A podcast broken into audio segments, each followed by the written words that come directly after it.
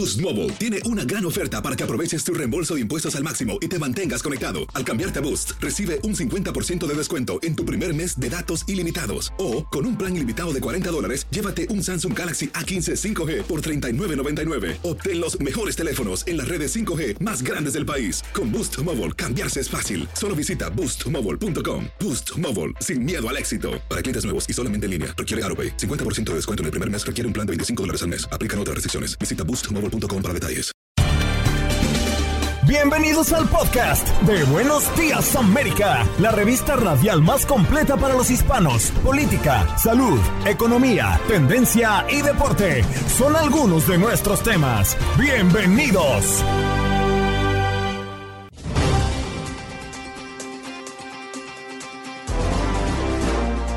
Oye, buenos días América. Conversamos con Pedro Rojas desde Washington para hablar de la actualidad desde la Casa Blanca.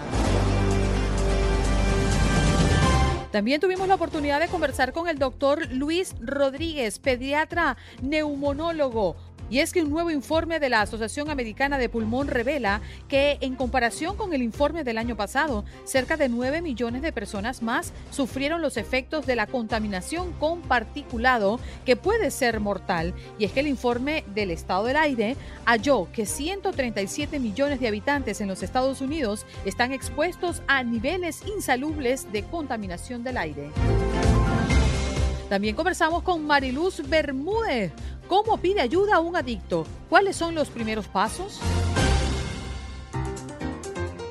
Además tuvimos la oportunidad de conversar con Magda Arango, quien es la suegra de Juan Carlos Aguiar, a propósito de nuestro tema del día. Y es que el Papa ha dicho desde el Vaticano pues que debemos tratar bien a las suegras, pero ojo, porque también les pidió a ellas que no critiquen. A ver, ¿qué nos dice la suegra de Juan Carlos? Y en los deportes, Toño Camacho para hablar de la Liga Mexicana y también Jesús Bracamonte de TUDN para hablarnos de cómo nos ofrecen los platos fuertes de este sábado futbolero y también ya la última fecha del clausura de la Liga MX. ¿Qué pasó? ¿Qué pasó? ¿Qué pasó? Mientras usted dormía. Mientras usted dormía.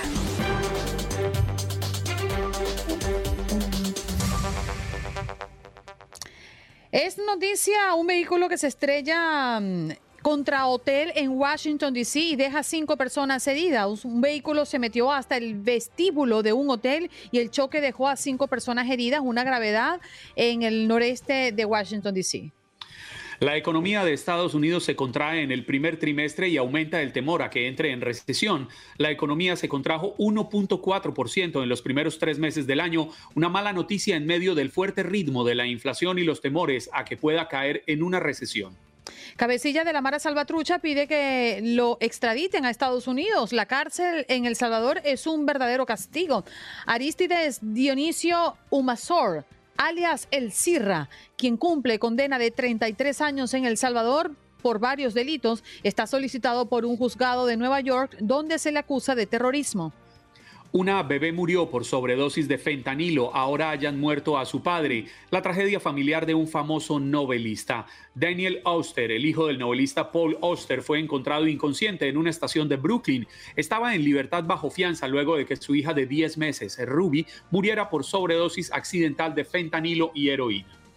Víctimas de violencia sexual protestan en Nueva York con marchas y eventos de concientización. Decenas de personas se tomaron las calles de la ciudad para protestar contra la violencia sexual que ha dejado a más de 494 víctimas durante este año. Creían que era una narcofosa con 150 cráneos, pero resultó ser un sitio sagrado en Chiapas, México. Una década después, las autoridades han determinado que la que parecía una escena del crimen en el interior de una cueva era en realidad un lugar donde se realizaban rituales antes de la llegada de los españoles a América. Alcaldesa de Miami-Dade expone la estrategia de acción climática del condado en el Congreso y es que el Comité de Ciencia, Espacio y Tecnología de la Cámara de Representantes escuchó el día de ayer a la alcaldesa de Miami-Dade, Daniela Levin Cava, como parte de la audiencia llamada Ahora o Nunca, la necesidad urgente de una acción climática ambiciosa. No era un delincuente. Exigen justicia en México por joven asesinado al parecer por un miembro de la Guardia Nacional. Un estudiante de la Universidad de Guanajuato fue asesinado a tiros al salir de una fiesta y un miembro de la Guardia Nacional es señalado como el presunto responsable. Según las autoridades, los uniformados realizaban un recorrido de reconocimiento en el área. El vehículo en el que se transportaba la víctima de 19 años les pareció sospechoso y posteriormente accionaron el arma contra el joven.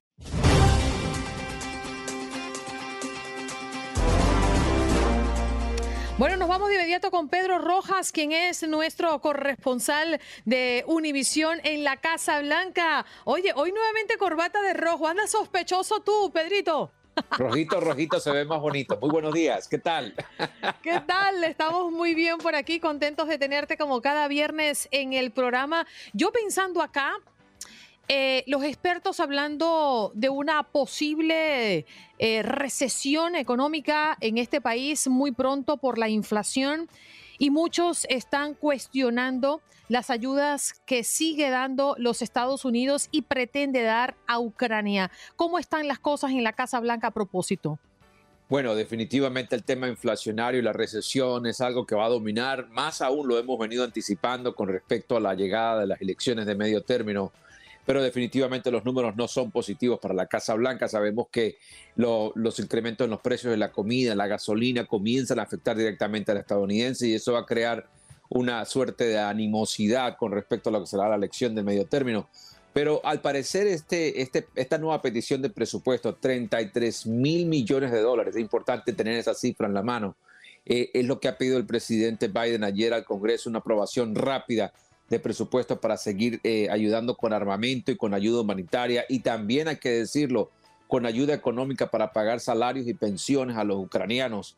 Ah, e, e, es algo que al parecer tiene apoyo bipartidista, pero recordemos que en el Congreso estos días todo ocurre cuando se incluyen en ese tipo de paquetes algo adicional que interese a cada partido.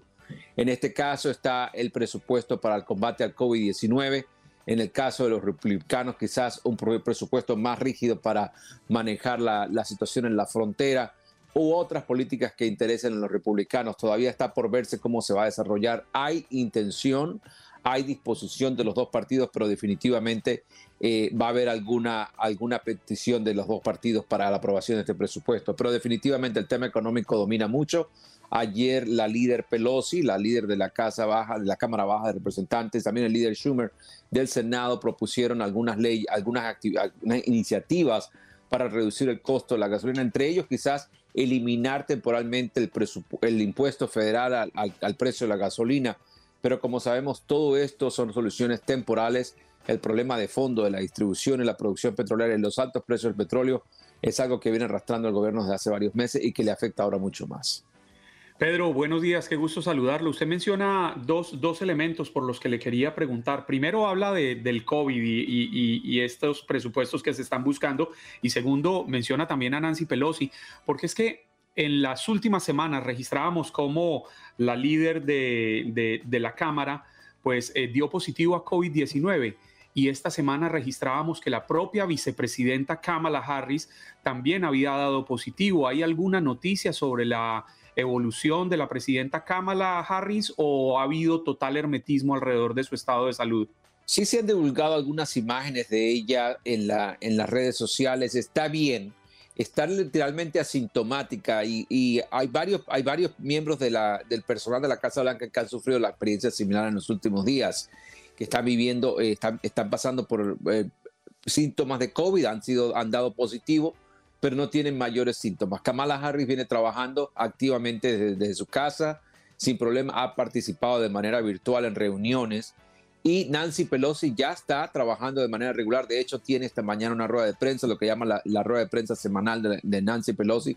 Ayer en la tarde tuvo un evento con la embajadora de Ucrania, una, apertura en exhibición de fotografías de los daños que está dejando la guerra en ese país. Así que Nancy Pelosi está reactivada totalmente. Pero fíjate, Pedro, te preguntaba por la pandemia. Eh, ¿Qué se perfila para este año, sabiendo que la Casa Blanca y, por supuesto, el inicio de la gestión de Biden eh, como objetivo principal tenía controlar la pandemia? Ya estamos viendo la apertura eh, de estados, el tema de las fronteras, el tema de los aviones, las mascarillas.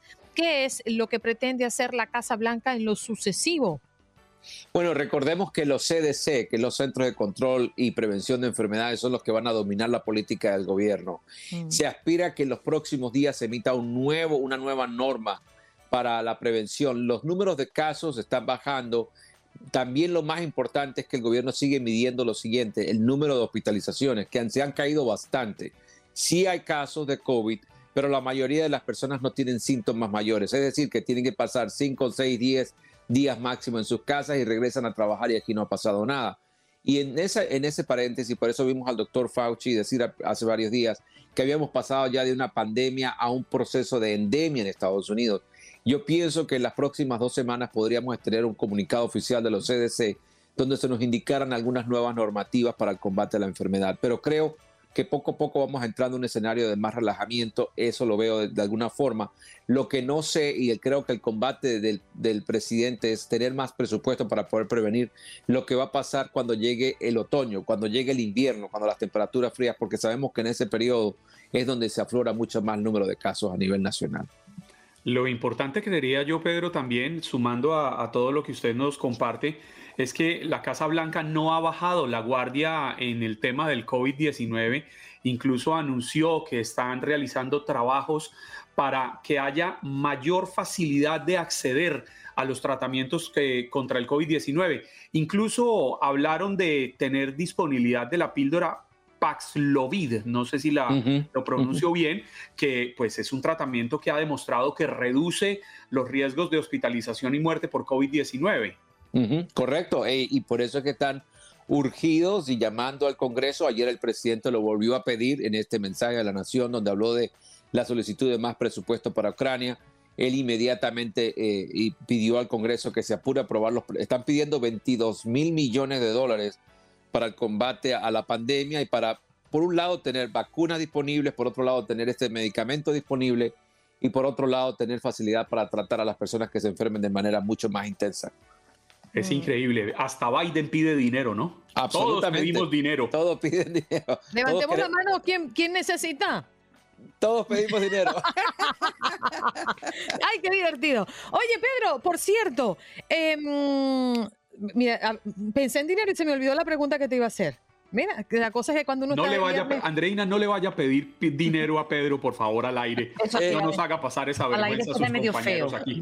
No, no, eh, les voy a contar algo que es importante para toda nuestra audiencia que va a ocurrir hoy. A la una de la tarde va a haber una llamada virtual entre el presidente Biden y el presidente de México, Manuel López Obrador. Algo muy importante para esta llamada es que esta llamada es un, es un preámbulo, vamos a decirlo de esa forma, de lo que va a ser el encuentro de las Américas, el noveno encuentro de las Américas que va a tener lugar en Los Ángeles la, de la semana del 6 al 10 de junio. Importante encuentro, ¿por qué? Porque este encuentro lo recapitula Estados Unidos en esta ocasión, luego del famoso encuentro que tuvo en 2018 en Lima, Perú. Estados Unidos ahora va a ser la, nación donde va a recibir a toda esta gente.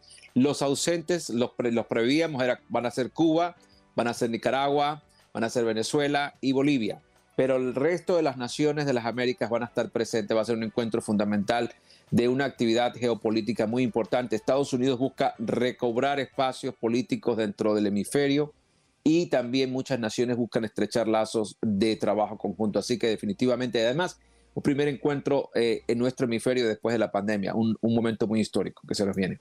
Pedro, muchísimas gracias por conectar con nosotros como cada viernes. Te iba a preguntar por el título 42 y eso es lo que tenía en mente, pero muchas gracias. Qué importante lo que nos acabas de mencionar, o sea, que debemos tener eh, noticias eh, a final de la tarde de lo que fue ese encuentro, ¿no? Absolutamente, sí. la llamada virtual está pautada para la una de la tarde y con respecto al título 42 muy rápidamente, el, presidente ayer lo dijo, si, el, si, la si este juez federal en Luisiana le dice que tiene que seguir utilizando el título 42, lo va a acatar. Así que definitivamente puede ser que el título 42 se mantenga después del 23 de mayo.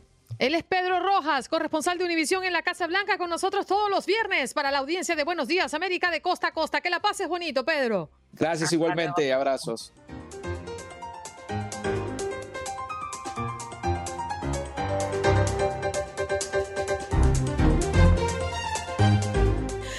Mejor con nuestro próximo invitado. Me da mucha pena ¿eh? que nos escuche hablar de estas cosas y tú faltándole el respeto al Papa. Vámonos con él. Sí, señor, ya está listo con nosotros y conectados a través de nuestro Facebook Live a propósito de este tema tan importante que vamos a abordar. El doctor Luis Rodríguez, gracias por estar esta mañana con nosotros en Buenos Días América, doctor. Buenos días, un placer. Vamos a hablar de este informe del estado del aire que halló que 137 millones de habitantes de los Estados Unidos están expuestos a niveles insalubres de contaminación del aire. ¿Qué significa para nosotros, doctor? Pues inhalar aire insalubre. Pues es un problema de salud muy eh, problemático porque al estar respirando ozono o materia particulada, pues estamos afectando los pulmones.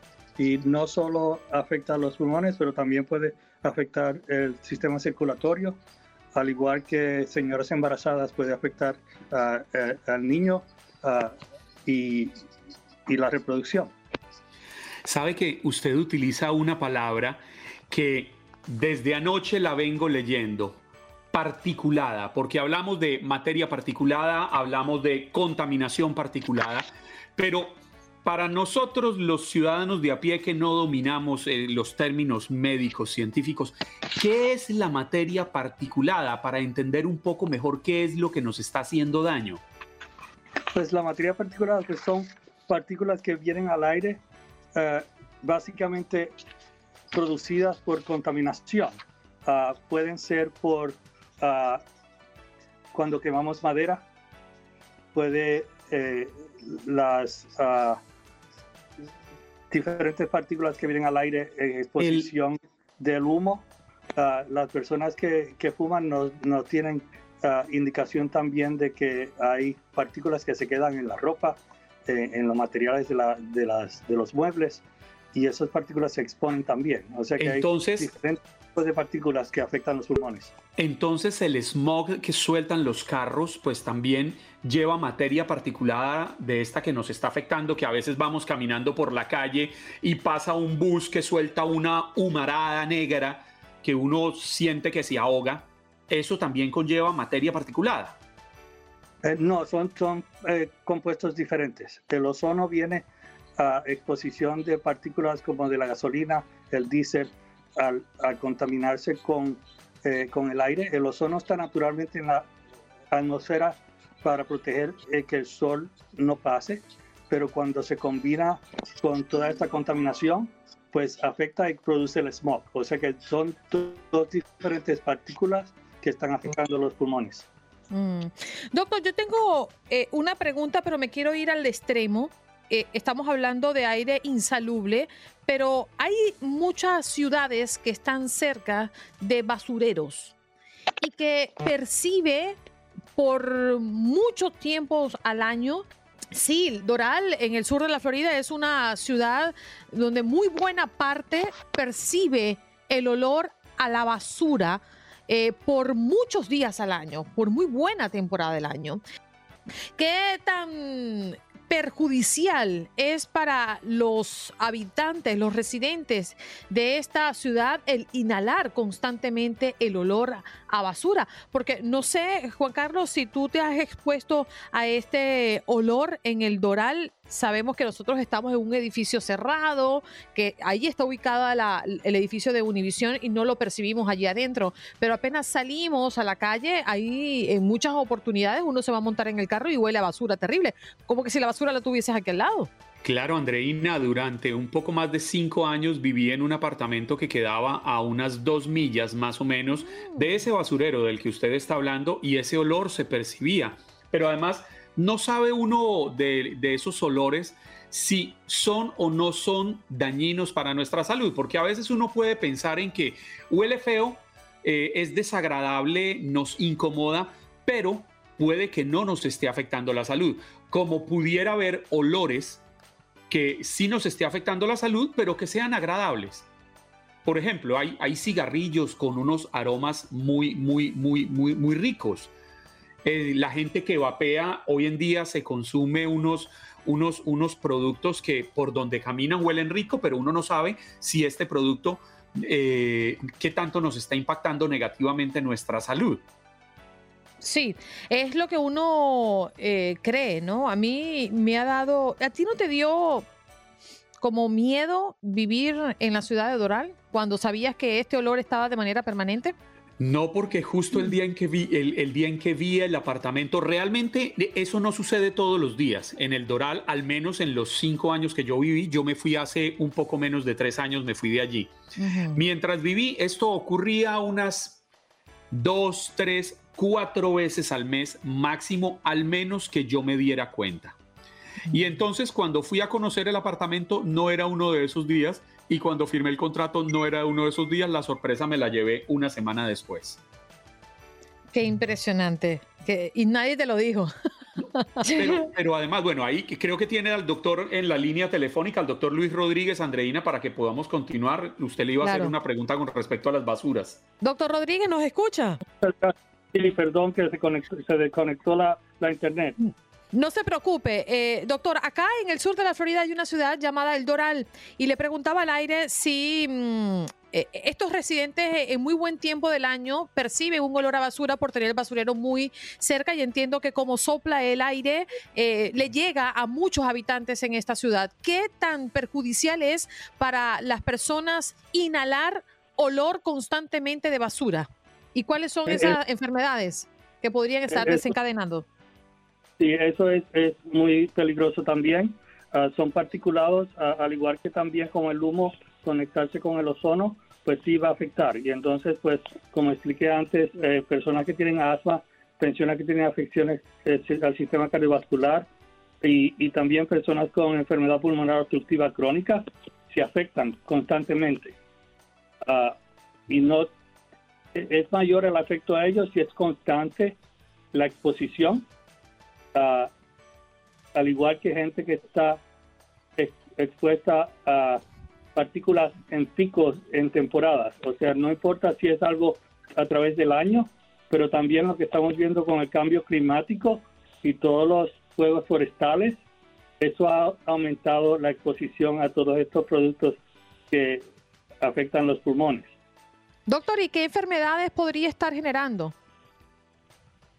Como expliqué, eh, eh, asma, uh, afectos al corazón y afectos a la reproducción, también aumento en el cáncer de pulmón.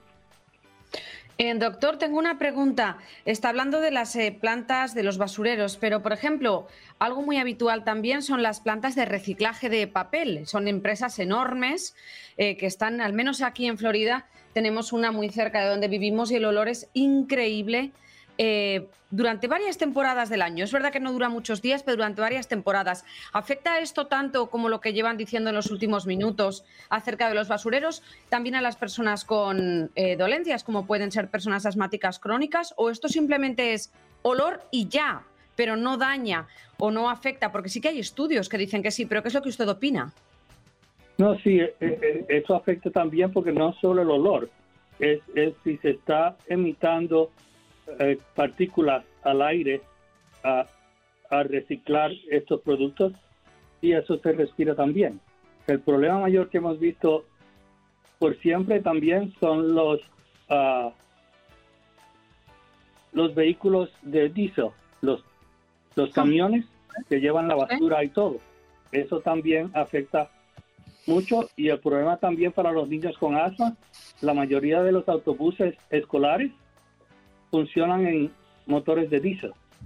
Ah, y entonces, por lo menos aquí en el estado de Nueva York, ah, están tratando, y creo que hay seguro que ya legislaron para, creo que es en el 2025, cambiar todos los autobuses escolares a autobuses eléctricos.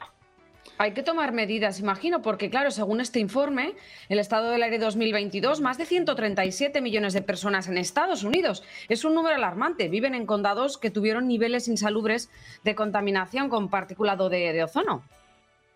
Sí, y el problema mayor para esto es que hay eh, una proporción más en pacientes ah, de recursos limitados y pacientes hispanos y afroamericanos que viven en estas comunidades uh, están afectados eh, desproporcionalmente.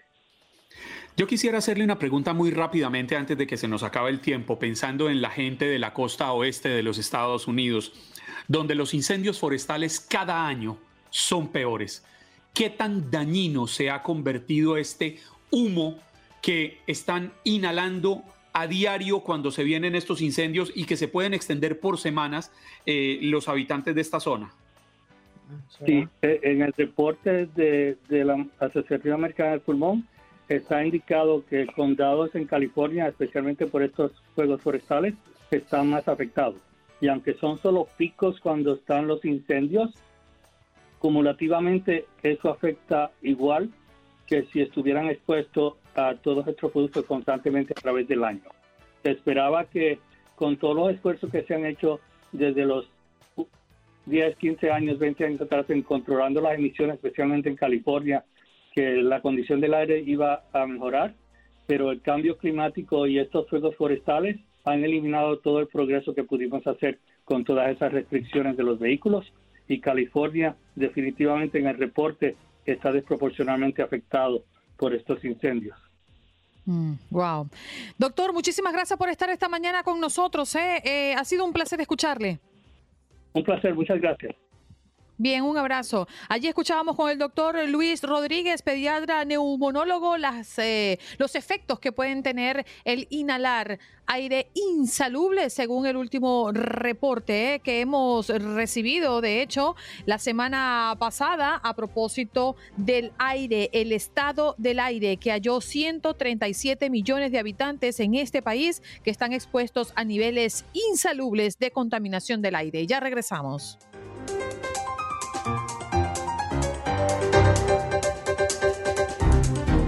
Bien, nos vamos de inmediato con Mariluz Bermúdez. Ella es psicóloga para tratar un tema que a muchos cuando le llega la situación obviamente lo abruma y no sabe cómo iniciar una búsqueda de ayuda, cómo pide ayuda un adicto. Doctora, gracias por estar esta mañana con nosotros y con toda la audiencia de Buenos Días América.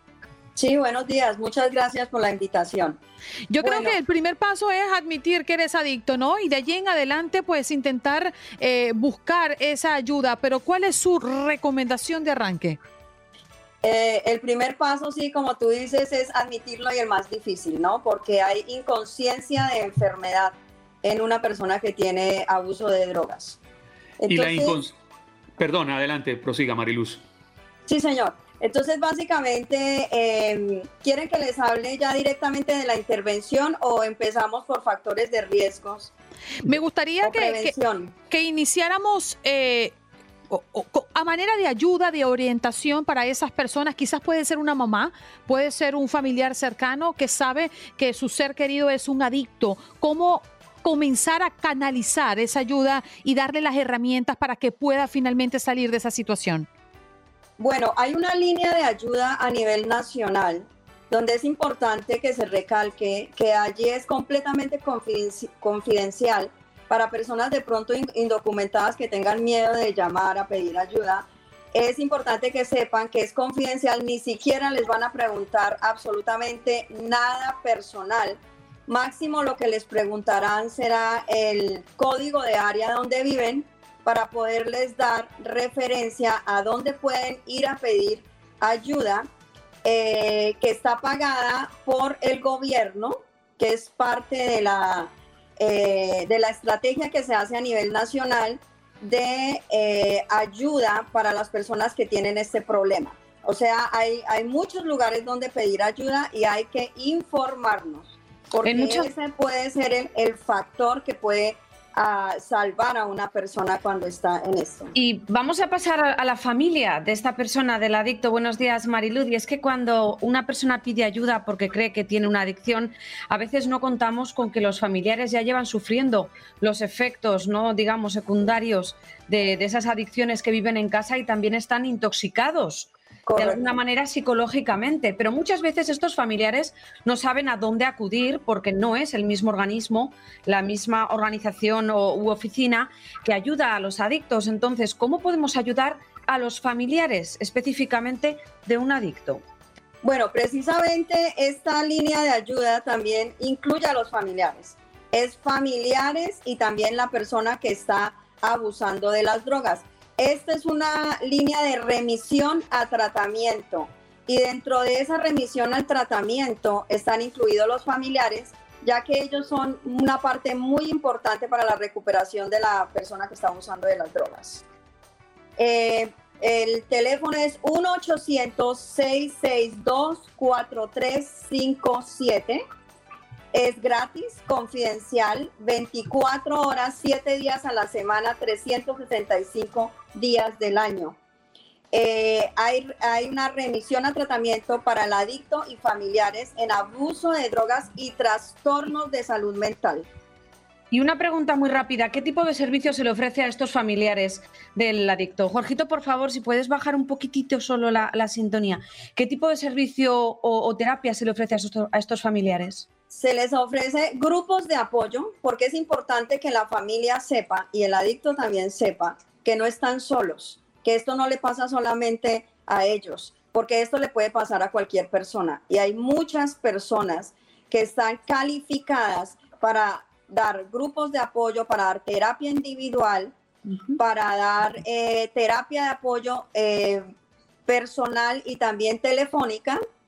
Y aparte de eso, les proveen los servicios. Si usted tiene seguro, debe ah, llamar a su seguro directamente. Si su seguro es deficiente en esa área de salud mental, puede llamar a esta línea telefónica. Si usted tiene Medicaid o Medicare, también puede llamar a esta línea telefónica porque esta gente es especializada en esto. Ah, interesante. Muchas gracias. Yo quisiera hacerle una última pregunta a Mariluz y es qué tan conscientes son las familias. Hablaba de que el paciente, el adicto, no es consciente, pero las familias son conscientes. Gracias, excelente pregunta. Entonces vamos ahí a los factores de riesgo.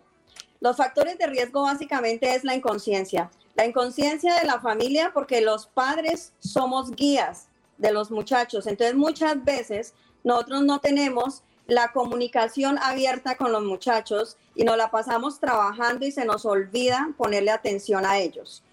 Poner atención en sus actividades diarias, mantenerlos ocupados, poner atención en las amistades que tienen los muchachos, porque eso es un factor, un factor de riesgo muy grande. Tú te conviertes en, en, la, en el espejo de las cinco personas que están alrededor tuyo, de los que son más cercanos a ti.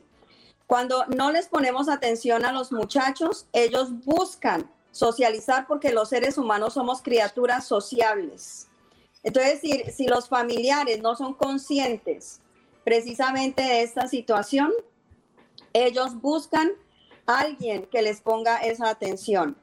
Eh, la supervisión, no estamos hablando de una supervisión autoritaria y es importante que se recalque esto, ya que en las familias latinas se tiene la ley de la chancla muchas veces o la ley autoritaria antigua, ¿no? De, ponerle unos, unos límites, pero no de forma saludable a los muchachos, con golpes, con palabras que hieren. Entonces hay que ah, también trabajar en la parte de parenting skills o habilidades de padres. Y todo eso tiene que ver con la educación. Definitivo. Mari, muchísimas gracias por conectar con nosotros. ¿Alguna conexión contigo, redes sociales, página web donde podamos contactarte? Sí, claro, tenemos una fundación, se llama la Fundación Love, Joy and Light Foundation, LIFE. Nos pueden, pueden comunicarse directamente a esta línea 281-739-3839. Y también tenemos la website donde es, es una entidad educativa, precisamente, de, damos educación para prevención y para minimizar los factores de riesgos y es LAL, yo les voy a dejar ese dato, LAL-foundation.org.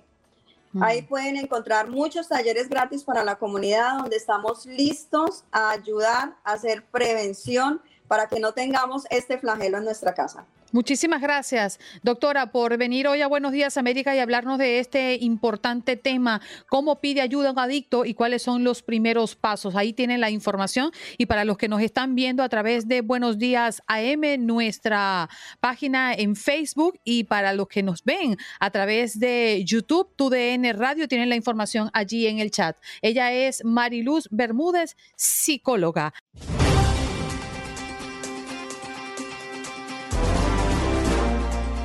Vámonos de inmediato a recordarles nuestro tema del día, ¿eh? Nuestro tema del día está caliente el día de hoy y justamente para hablar de ello tenemos a una invitada especial, pero vamos a introducirla porque es que hablamos de las suegras y el Papa Francisco hizo un llamamiento desde el Vaticano pidiendo tratar bien a las suegras, pero ojo porque también les pidió a las suegras que no critiquen su comentario de la vuelta al mundo y nosotros les preguntamos a usted, a nuestro oyente, ¿qué tal está usted con su suegra? ¿Es su suegra una criticona o por el contrario es todo paz, serenidad y amor? 1-833-867-2346. Vamos a conectar vía telefónica con Magda Arango, quien es tu suegra, Juan Carlos. Vamos a revelar los misterios de la relación. No, ningún, ningún misterio. Mi relación con mi suegra es maravillosa, pero yo sí quería hacerle una pregunta a ella, entendiendo que no es lo que yo pienso.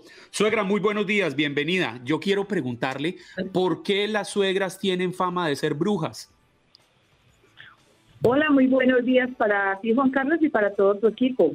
Bueno, eh, si nos vamos a la pregunta, yo diría que no es fama. De, eh, hay de todo, lógicamente. Hay suegras buenas y hay suegras que no.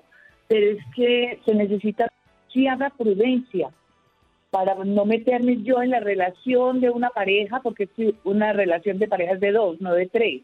Pero hay suegras que suena un poquito feo, pero su relación son muy metidas y no se puede. Es decir, yo puedo querer mucho a mi hija o a mi hijo, pero yo no tengo por qué meterme, la vida son ellos dos.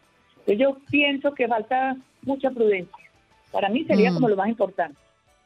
Señora Magda, yo le tengo una pregunta, porque uno dice, bueno, prudencia y es una palabra fácil de decir, pero cuando estamos en el calor de un momento, cuando usted ve que quizá está en la casa de, de- de su hija y de Juan Carlos y, y se se forma la zampablera, como decimos nosotros en Venezuela, hay un dime que te digo, yo que te digo, y, y- y bueno, hay una situación tensa. ¿Usted qué hace? ¿Se va a la habitación, sale de la casa, se mete en la piscina, los deja solo, trata de, de calmar las aguas? Porque no es fácil, no te rías, Juan Carlos. Bueno, ¿qué te puedo decir? Problemas hay en todos los hogares, en todos. El que me diga que no lo tiene, no le creo. Bueno, esa es una parte. Otra, si yo estoy en la casa de uno de mis hijos, pues yo tengo que, arma un problema por cualquier motivo, yo me retiro. Trato de retirarme y me meto a una alcoba. Que me duele seguramente que sí, me va a doler, pero yo no tengo por qué intervenir. Otra cosa es que mi hija o mi yerno o mi, o mi hijo y mi nuera me pidan una opinión, ahí sí, con prudencia, yo hablo. De resto, yo no tengo por qué meterme. Yo puedo aconsejar que es diferente, pero en el momento de la calentura, yo no debo meterme para nada. No Óigame, debo suegra. la ideal. Usted, es que mi suegra es la mejor suegra del mundo mundial. Óigame, suegra, eh, una pregunta gracias. rápida antes de que se nos acabe el tiempo. ¿Qué es más fácil, ser la suegra de un hombre o ser la suegra de una mujer? Qué buena pregunta, Lúcido. que te dijera, no, es difícil porque es que uno da con, con nueras muy queridas y con yernos muy especiales también, como es el caso tuyo. Entonces, yo no he tenido ningún tipo de problema. Creo no haberlo tenido. Pero Mm. una hija, dicen que las hijas duelen muchísimo, pero igual los hijos se quieren por parejo. Entonces yo diría que es igual, para mí es igual. Bien. Oye, señora Magda, muchas gracias por estar con nosotros esta mañana. Eh, ha dado un bonito mensaje, ¿eh? Eh, la prudencia ha sido esa recomendación que le da usted a las suegras y también a los suegros, porque también hay suegros que son más metiches que la suegra, eso hay que decirlo. Pero muchas gracias por estar con nosotros esta mañana y compartir estos minutos. Bueno, a ustedes mil gracias y que tengan un feliz día a todos. Saludos para el equipo. Que les vaya Qué bonito. linda, qué dulce. Suegra, tu Dios me la suegra. bendiga. Ay, lo mismo, Magda, Juan. Ma- Magda Que saben que Arango, los queremos mucho. gracias desde Colombia, la suegra del parcero. Ya regresamos. Qué difícil también. Estás escuchando el podcast de Buenos Días América, la revista radial más completa para los hispanos. Escúchanos en las diferentes plataformas: Euforia, Spotify, TuneIn y iHeartRadio. Tu DN Radio. Vivimos tu pasión. Boost Mobile tiene una gran oferta para que aproveches tu reembolso de impuestos al máximo y te mantengas conectado. Al cambiarte a Boost, recibe un 50% de descuento en tu primer mes de datos ilimitados. O, con un plan ilimitado de 40 dólares, llévate un Samsung Galaxy A15 5G por $39.99. Obtén los mejores teléfonos en las redes 5G más grandes del país. Con Boost Mobile, cambiarse es fácil. Solo visita boostmobile.com. Boost Mobile, sin miedo al éxito. Para clientes nuevos y solamente en línea, requiere AroPay. 50% de descuento en el primer mes requiere un plan de 25 dólares al mes. Aplican otras restricciones. Visita para detalles. Como dicen los grandes, la liga se gana partido a partido. Partido a partido. En Buenos Días América, Contacto Deportivo. Ay, señor. Ay, aquí la gente se entrevista. Buenos días, Toño. Good morning, ¿qué tal? Hola, ¿cómo están? Qué gusto saludarlos. Buenos días a todos. Como siempre, antes, me encanta antes de entrar a Buenos Días América escuchar todo lo que platican. O sea, yo espero, yo espero de verdad que esas arepas de Juan Carlos también esté invitado. ¿Arepas de quién? ¿Qué arepas? Cuéntele bien, cuéntele bien el chisme. Las arepas son venezolanas, mi amor, y Juan Carlos puede decir lo que quiera, pero las arepas son venezolanas. No, precisamente. Ah, no, yo sé. Yo, yo digo, yo digo que quiero arepas, nada más. En el, en el corte de comerciales, para nuestros amigos que están en la radio, eh, hablábamos de las arepas y cómo una pequeña ciudad en el centro del condado Miami-Dade, Doral, se convirtió en Doralzuela, una ciudad donde venden unas arepas venezolanas maravillosas, a propósito de una deuda que Andreina Gandica tiene conmigo de invitarme a comer arepas venezolanas. Y, y, eso era lo que estaba escuchando Toño, Andreina. Yo nunca dije de las arepas colombianas, estaba hablando de las arepas venezolanas que son rellenas, porque usted me debe arepas venezolanas. Es que ya yo estoy picada de culebra, entonces cuando me hablas de arepas yo me, me encrispo. Ah, es, que, es que yo lo único que sé que dije, yo solamente quiero entrar en la apuesta y ganarle también y quiero probar las arepas, son deliciosas. No, es un placer estar con ustedes como siempre en Buenos Días, en Buenos Días América, ya hoy viernes. Hoy tenemos fútbol mexicano, es la última jornada, se viene ya la liguilla, se viene la reclasificación y hoy tenemos dos partidos importantes para que no se lo pierdan a través de TUDN Radio. En punto de las 8 del Este, 7 del Centro y 5 del Pacífico, Necaxa estará recibiendo a las Chivas Rayadas del Guadalajara. Necaxa que tuvo durante la semana un concierto en su estadio y la cancha no está en las mejores condiciones. Y ya por la noche, seguidito después de ese partido, Mazatlán en contra de Puebla en punto de las 10 del Este, 9 del Centro y 7 del Pacífico. Tiene que ganar el equipo de Nicolás Larcamón para poder quedarse entre los cuatro primeros y así evitar el repechaje, mientras que Mazatlán lo que quiere hacer es tratar de sumar tres puntos para poder meterse en su primer repechaje en su historia. El día de mañana, ya 30 de abril, estará jugando a las 6 del Este Querétaro contra Juárez, a las 7, eh, mejor dicho 8 del Este estará jugando eh, Atlas, el campeón de fútbol mexicano en contra de Tigres, mismo horario Rayados en contra de Cholos y ya a las 10 del Este el partido Champán el partido de calidad para que no se lo pierdan. Ya dije champán y volteó luego, luego Clara dijo, ¿qué? ¿Cómo? ¿Bebida? ¿Bebida? ¿Dónde? La, la agarré, mira, la vi, la vi, o sea, le dije champán y la así. Le, le brillan los ojitos. No, sí, sí, de repente fue como, ¿eh? Y bien, y bien grandes que sí los tiene. Que yo no bebo, que yo de verdad. No lo sé, Rick, me parece falso. Es- A mí, es- me, a mí me encanta que Clara dice al aire que yo no bebo, que verdad. Pero hace dos, tres días nos estaba contando Andreina aquí en el programa y que me desmienta que estaba mal porque se había tomado unos tragos. Pero Ah, por eso, caray. no estoy acostumbrada. Lo que quiso decir es que ella no bebe a estas horas. Eso es lo que ella quiso decir. Pasa que no Ah, me dejaste eso por terminar. supuesto. Oye, Toño, aunque Dime. ya está a punto de comenzar la, esta última jornada de clausura 2022, como nos los hablas, solo dos equipos han conseguido su pase directo a la liguilla. Eh, ¿Quiénes están propensos a entrar a esa lista? Mira, eh, ha- hablamos de que se pueden clasificar cuatro de manera directa a cuartos de final, como bien lo mencionas, Andreina. Pachuca y Tigres son los dos equipos que ya están eh, con su boleto asegurado. Van a esperar una semana en lo que se juega el repechaje entre el lugar 5 y el lugar 12. Y dos equipos están peleando, bueno, mejor dicho, dos, cuatro, seis, siete equipos están peleando por el tercero y cuarto lugar para eh, poder evitar lo que es el repechaje. Estamos hablando de Puebla, Atlas, América, Cruz Azul, Chivas y Rayados. Tienen que haber diversas combinaciones. ¿A qué vamos? Si Atlas le gana a Tigres, no pasa nada, está asegurado su lugar. Puebla hoy le tiene que ganar a Mazatlán para poder también asegurar su lugar. América y Cruz Azul, que es el fútbol champán que estábamos hablando para que volteara Clara y dijera qué pasó con, con la bebida es otro de los partidos que va de manera directa. Quien gane de estos equipos va a poder asegurar su lugar siempre y cuando Puebla y Atlas, que son en estos momentos tercero y cuarto lugar, no sumen puntos. Se viene ya el juego de combinaciones, se viene de todo por el todo. Para cerrar los partidos, como te comentaba, América Cruzul y ya el domingo a mediodía, Pumas, que jugó la CONCACAF Liga de Campeones, la final contra Seattle Saunders, enfrentará a la una del Este a Pachuca. A las 5 del Este estará enfrentando San Luis a Santos. Y ya por la noche, duelo de equipos que básicamente ya están para mí eliminados en combinaciones de resultados. León en contra del Toluca. Pero de que se va a poner sabrosa la Liga MX, se va a poner como cuando vas un viernes por la noche a disfrutar de unas chelas con tus amigos. Ya me Viernes de cobro, ¿eh? Hay que tener platica, Toñito. Yo, yo invito, yo invito a Buenos Días a América. La, la platica, la platica sobra, la platica sobra. Mira, págale a Jorge en nombre de todos nosotros. Él va a recibir lo que quieras darnos a todos. Es más, se los mando por aplicación, por donde quieran. Yo los amo a ustedes en Buenos Días América. Vámonos de inmediato con el señor Nonón Bracamonte. Jesús Bracamonte, qué bueno verte nuevamente acá en el programa. Buenos días. ¿Cómo están? Me da mucho gusto saludarlos. Sí, siempre es una alegría estar en contacto con ustedes. Qué alegría. Oye, se viene ya la fecha determinante, última en esta instancia de la Liga Mexicana y muchas cosas que mm, confirmar a propósito de esta última, ¿no? Es cierto y es clave, fundamental. Hay muchas posiciones por definirse todavía. No hay nadie que alcance a Pachuca un excelente torneo. Está peleando Chivas y América a tratar de ubicarse en los primeros cuatro para evitar el repechaje. Va a ser fundamental. Chivas después de tres eh, victorias consecutivas visita al Necaxa hoy. En un, ratito más lo tendremos para ustedes en la tarde-noche.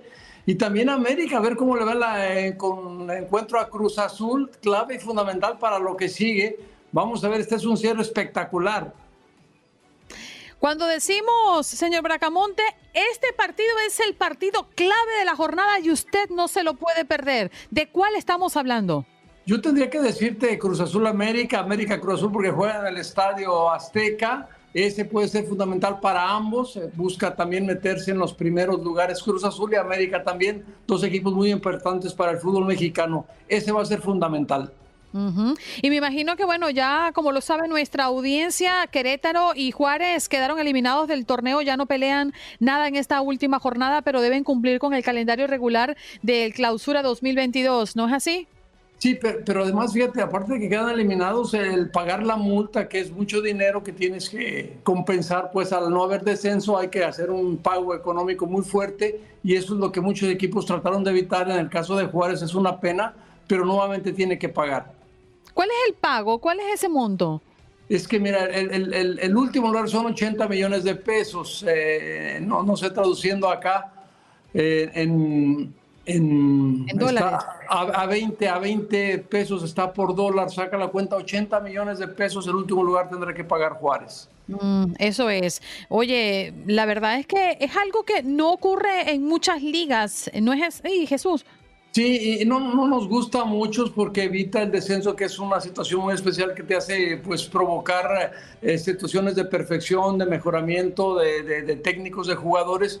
Al pagar una multa, claro que duele, pero el hecho de descender de una división es lo que sería más preocupante y lo que tratarías de evitar es una competencia aparte y muy emotiva y con mucha tensión, que eso al público le gusta y bueno, al desaparecer ya quedan un par de torneos más para que se vuelva a reinstaurar, pero es una situación que a muchos no nos gusta porque la competencia parece que baja.